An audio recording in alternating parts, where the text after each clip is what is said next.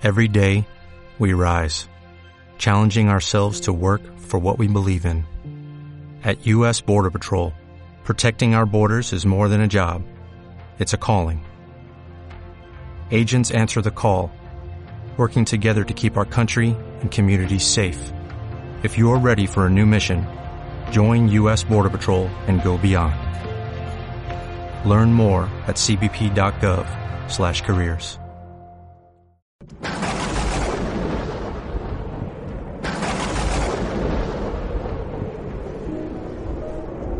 En aquel tiempo dijo Jesús a sus discípulos, Cuidado con los profetas falsos. Se acercan con piel de oveja, pero por dentro son lobos rapaces. Por sus frutos los conoceréis. A ver, ¿acaso se cosechan uvas de las zarzas o higos de los cardos? Los árboles sanos dan frutos buenos, los árboles dañados dan frutos malos. Un árbol sano no puede dar frutos malos, ni un árbol dañado dar frutos buenos. El árbol que no da fruto bueno se tala y se echa al fuego, es decir, que por sus frutos los conoceréis. Palabra del Señor. ¿Quiénes son los falsos profetas? ¿Qué es la piel de oveja?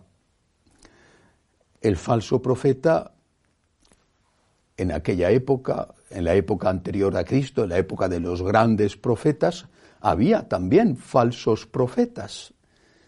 ¿Cuál era la característica de los falsos profetas? Lo dicen los verdaderos profetas.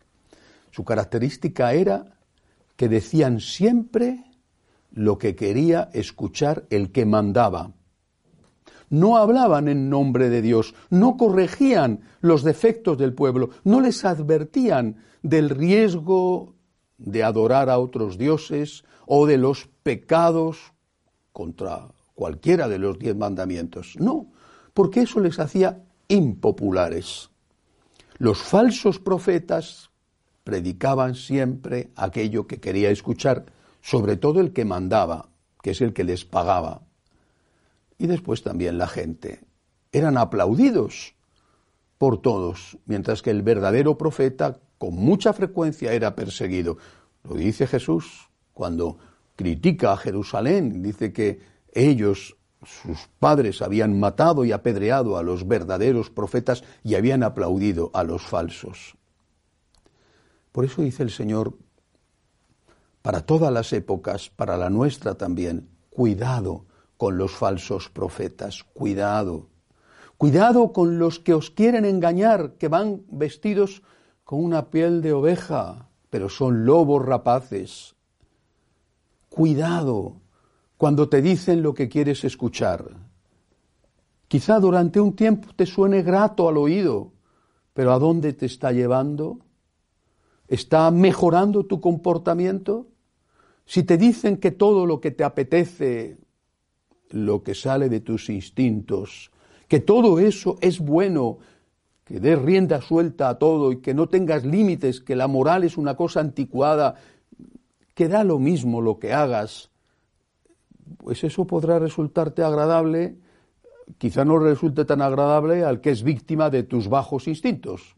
Seguro que no le resulta nada agradable. Pero a ti te puede resultar agradable en la medida en que tú estás arriba, porque cuando empiezas a estar más abajo y hay otro más arriba que te perjudica, ya no te resulta tan grato.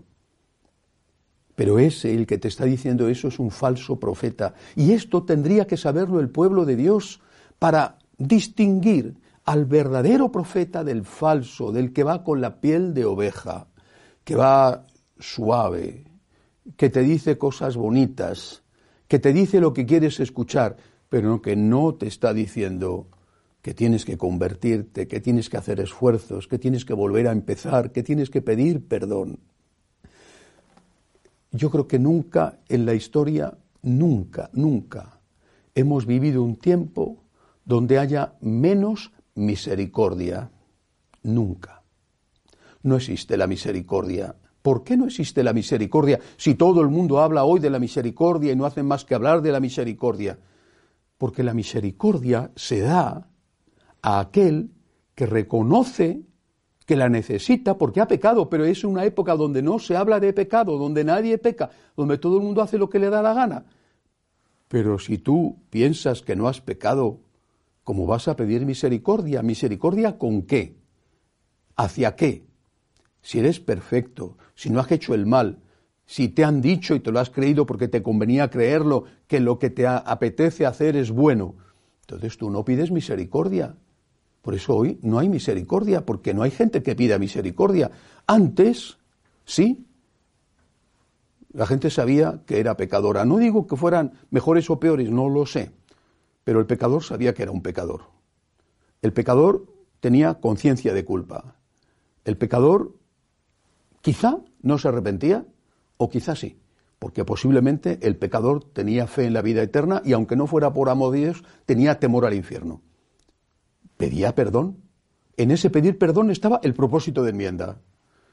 Propósito que cumpliría al 100% o al 1%. Estaba el propósito de enmienda. Ahora, no hay confesiones, no hay arrepentimiento, no hay propósito de enmienda, no hay petición de misericordia porque todo el mundo es bueno. Son los lobos que están destruyendo el rebaño de Cristo vestidos con piel de oveja.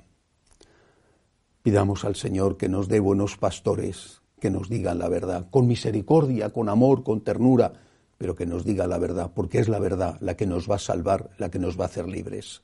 Que así sea.